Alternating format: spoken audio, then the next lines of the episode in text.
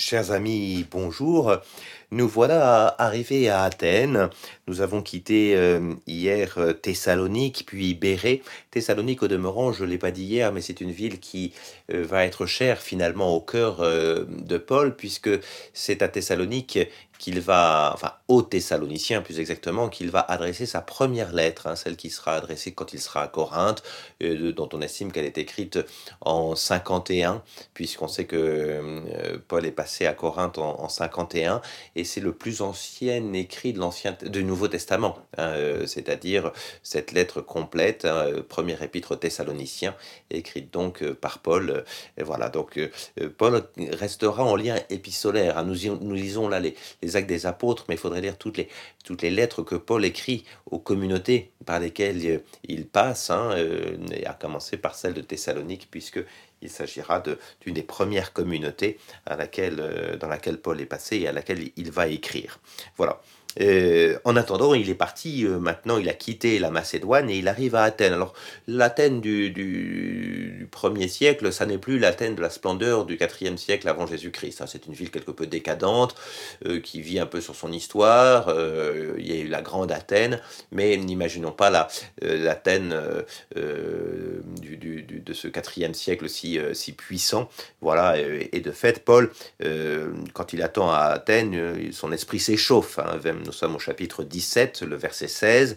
Euh, nous allons achever ce chapitre 17 euh, par la présence de Paul dans cette ville qui s'échauffe parce que cette ville est remplie d'idoles. Hein, euh, partout des, de, ces, petites statues hein, et que l'on prie de façon très païenne. Et donc, lui, il va comme d'habitude à la synagogue avec des juifs, avec ceux qui adorent Dieu, mais surtout sur l'agora. Hein, et, il discute, il ne cesse de discuter avec, euh, avec les passants, avec les gens qui sont ici. Euh, voilà, l'agora, c'est vraiment ce grand lieu public.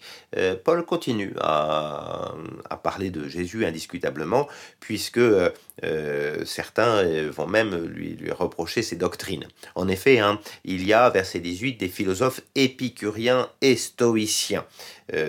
Voilà, qui sont, nous savons, les, les, deux grands mouvements de philosophie de cette époque, hein, euh, euh, épicuriens et stoïciens, qui n'ont pas tout à fait les mêmes, enfin que pas les mêmes doctrines du tout même. Euh, il faudrait reprendre cela, mais je n'ai pas le temps de le faire ici. En tout cas, on verra que dans le discours qu'il va adresser à, à l'aréopage juste après, il va reprendre des doctrines, il va répondre aux doctrines qui sont les doctrines philosophiques. Donc, ce qui est intéressant à Athènes, même si ça n'est plus la grande Athènes des philosophes, ce qui va être intéressant, c'est précisément que Paul va s'intéresser, va, s'adresser cette fois-ci non plus simplement au monde juif ou non plus simplement au monde populaire, mais au monde intellectuel. Euh, l'idée, c'est que l'évangile est une vraie sagesse, qu'elle a des choses à dire à l'intelligence, hein, véritablement, et c'est à Athènes que cela va se, se montrer le mieux. Alors, du coup, épicurien et, stoïcien euh, l'abordent, mais bien évidemment, on se moque de lui, hein, les uns pour dire qu'est-ce que, qu'est-ce que qui, qui, est ce perroquet, hein, qu'est-ce qu'il nous veut, hein, euh, voilà, ce, ce, picoreur de graines, on dira plutôt en, grec, c'est-à-dire qu'on on se moque de lui, comme si euh, cette doctrine était à nouveau une petite doctrine, non seulement qu'on répète comme un perroquet, mais qui est aussi une, une doctrine qui picore, comme beaucoup de doctrines à droite et à gauche, bien des choses. Et puis d'autres euh, qui le prennent pour un prédicateur de divinité étrangère, nous est-il dit, hein, et forcément hein, quelqu'un qui annonce la résurrection, Jésus et la résurrection euh, à Athènes, tout ça, on est bien loin de ce monde sémitique, hein, on est vraiment dans une divinité étrangère. Mais néanmoins, on prend euh, Paul et puis on le mène à, cet, à cet aréopage, pardon, euh, euh, dans lequel vont se rassembler euh, voilà tous ceux qui sont les plus les plus importants les philosophes. Hein, c'est là que l'on discute hein, c'est là que qu'il y a le, le, conseil le grand conseil d'Athènes hein, voilà c'est un lieu qui est situé un peu au sud de l'agora hein, et qui voilà où on, sait que Paul va, va faire ce, ce, premier grand discours au monde intellectuel et philosophique si vous voulez et, et, de fait on s'intéresse à lui pourrions-nous savoir, verset 19, quelle est cette nouvelle doctrine que tu enseignes hein, Car ce sont d'étranges propos que tu nous fais entendre. Nous voudrions donc euh, euh, savoir ce que ça veut dire. Hein. Euh, de fait, ce qui va faire qu'on s'intéresse à lui, et, et, Luc nous prévient comme narrateur tout de suite au verset 21, c'est que en fait, on s'intéresse aux dernières doctrines un peu comme un passe-temps. C'est assez intéressant. Hein. Avec le monde d'aujourd'hui, la comparaison est assez facile. Ce qui vient de sortir est toujours ce qui intéresse tout le monde, mais, mais finalement, on écoute les dernières nouveautés, mais on passe très vite à la suivante. Hein. Et donc, on voit bien que l'attention, et, Luc nous prévient que l'attention sera une attention euh, finalement euh, avec un intérêt assez peu euh, investi hein, de, ces gens-là. Et, pour le moment, l'idée c'est d'écouter une nouvelle doctrine, bien évidemment avec une forme d'indifférence. Et du coup, Paul va au verset 22 pouvoir commencer ce fameux discours à l'aréopage, et vous allez voir toute la finesse de, ce discours. Alors, il est tellement fin que ce podcast est insuffisant pour, pour en saisir toutes, euh, toutes les nuances, mais tout de même, je vais essayer de, de rentrer avec vous euh, dans, quelques, euh, dans, dans, quelques subtilités hein, de, de, ce discours. Regardez un peu comment il commence. D'abord, son adresse. Athéniens, à tous égards, vous êtes, je le vois, les plus religieux des hommes. Voyez, hein, la manière de, de, se mettre en quelque sorte les Athéniens dans la poche avec un peu d'ironie malgré tout, parce qu'on sait qu'il s'est beaucoup énervé contre les idoles. Et de fait, parcourant en effet votre ville et considérant vos monuments sacrés, j'ai trouvé jusqu'à un hôtel avec l'inscription Au Dieu inconnu. Euh, voilà, donc euh, il va très subtilement, voyez-vous, euh, euh, prendre les Athéniens là où ils en sont. Hein. Il y a des divinités partout. Ah tiens, il y en a une qui s'appelle le Dieu inconnu.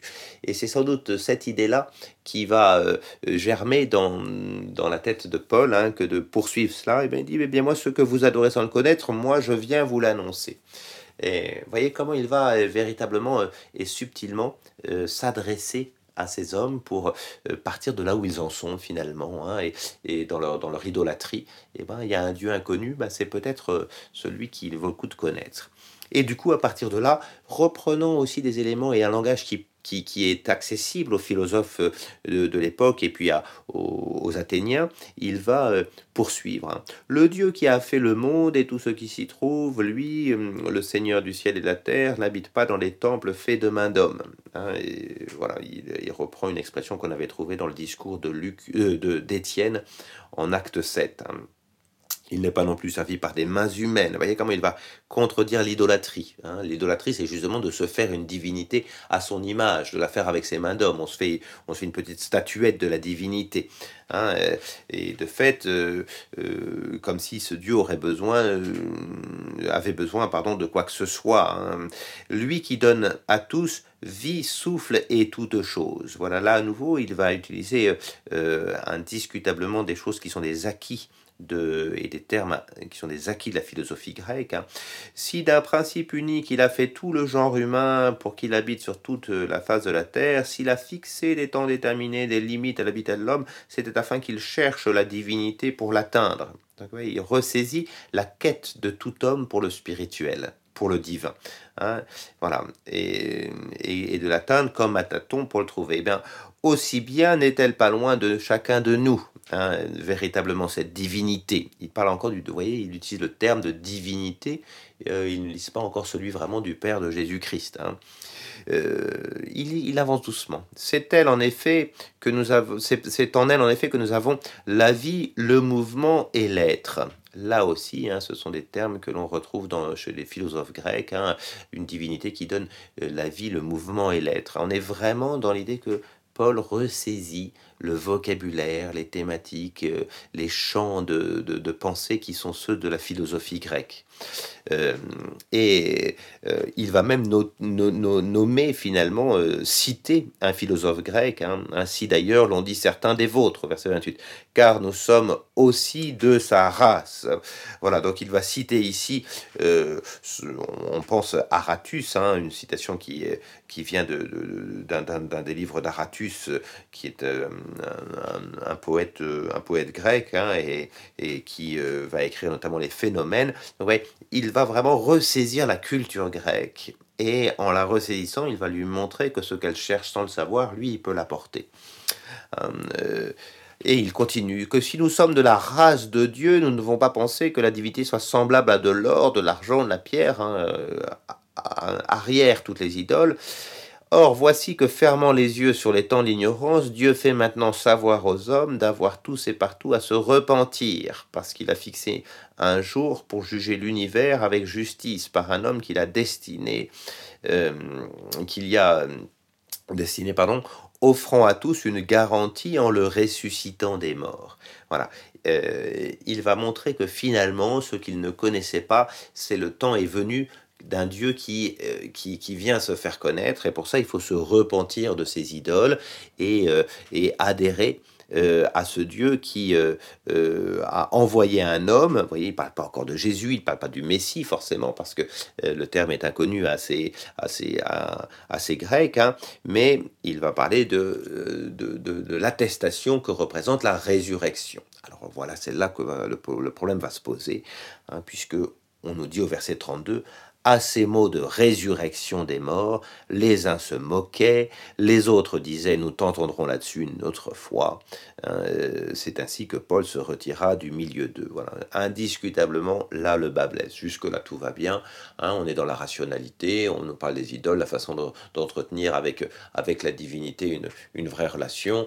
Paul ressaisit bien la, le, euh, en quelque sorte la philosophie grecque. Mais quand on parle de résurrection, alors là, pour le grec, on est dans le délire le plus complet, et donc bien évidemment, poliment ou moins poliment, on va euh, euh, dire à Paul que euh, qu'on l'écoutera une prochaine fois. Hein. et, donc, voyez, indiscutablement, la pierre d'achoppement sera cette question de la résurrection. au demeurant, Paul aura des mots assez intéressants là-dessus au début de la première lettre aux Corinthiens. Hein, en disant, bah, voilà, l'événement Jésus-Christ, hein, c'est un événement qui va confondre la sagesse des sages. Hein. bien évidemment, la sagesse grecque ne peut pas comprendre cela. Euh, euh, c'est vraiment une folie pour les païens que j'ai un, homme mort et ressuscité. c'est une folie. Euh, ça, indiscutablement, les gens qui, qui ont un peu de rationalité ne peuvent guère y, y adhérer en quelque sorte. Vous voyez, il y a vraiment cette idée-là Hein, que euh, l'événement Jésus-Christ, bah, c'est par la foi que l'on y adhère. C'est pas une sorte de croyance euh, euh, qui serait superstitieuse, hein, mais que il y a quelque chose qui, dans cette résurrection, va échapper à la rationalité humaine. Hein, elle va la dépasser. Ça ne veut pas dire qu'elle va s'y opposer, mais qu'elle va la dépasser.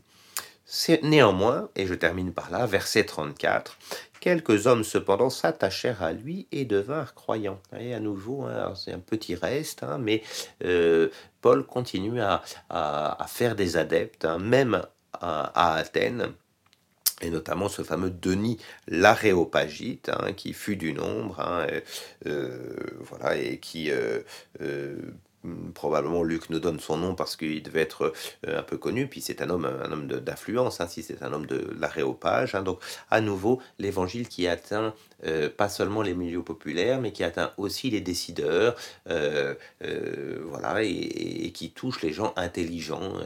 il n'est pas seulement fait pour ceux qui auraient une foi un peu du charbonnier, un peu simple. Hein. il y a vraiment l'idée que l'évangile a sa propre intelligence. C'est peut-être ça qu'on retient d'Athènes. On a aussi une femme nommée Damaris. Hein, et cette fameuse Damaris, comme on avait eu Lydie, voyez, ces femmes qui continuent à entourer euh, Paul, à, s'attacher à lui et, à lui permettre aussi de, continuer sa mission. Voilà, nous avons fini avec ce discours d'Athènes. Hein. Bien évidemment, c'est euh, euh, bien trop rapide que d'avoir seule, un seul enregistrement sur ce discours d'Athènes, tellement il, il, est fin. Mais j'ai essayé de vous faire goûter combien Paul essayait de ressaisir l'intelligence des Athéniens là où ils en étaient, mais aussi leur croyance pour, pour leur annoncer Jésus-Christ, on peut dire que la mission à Athènes sera un véritable échec. Hein, et, d'ailleurs Paul n'y reviendra pas, c'est une ville qu'il n'aime pas indiscutablement, voilà, il trouve que ces gens sont un peu décadents, Euh, il préfère se rendre euh, à Corinthe, on le verra demain, Corinthe, où là où il va vraiment euh, dans un milieu, dans une ville très très très active, y compris par, par, son, par son industrie, par son commerce. Paul va vraiment passer du temps là à annoncer l'évangile dans les milieux les plus simples. Voilà, c'est ce que nous verrons demain. Je peux que vous inviter à lire demain le chapitre 18. Euh, nous le dirons au moins les 23 premiers versets demain euh, pour voir comment Paul fonde l'église de Corinthe. À demain.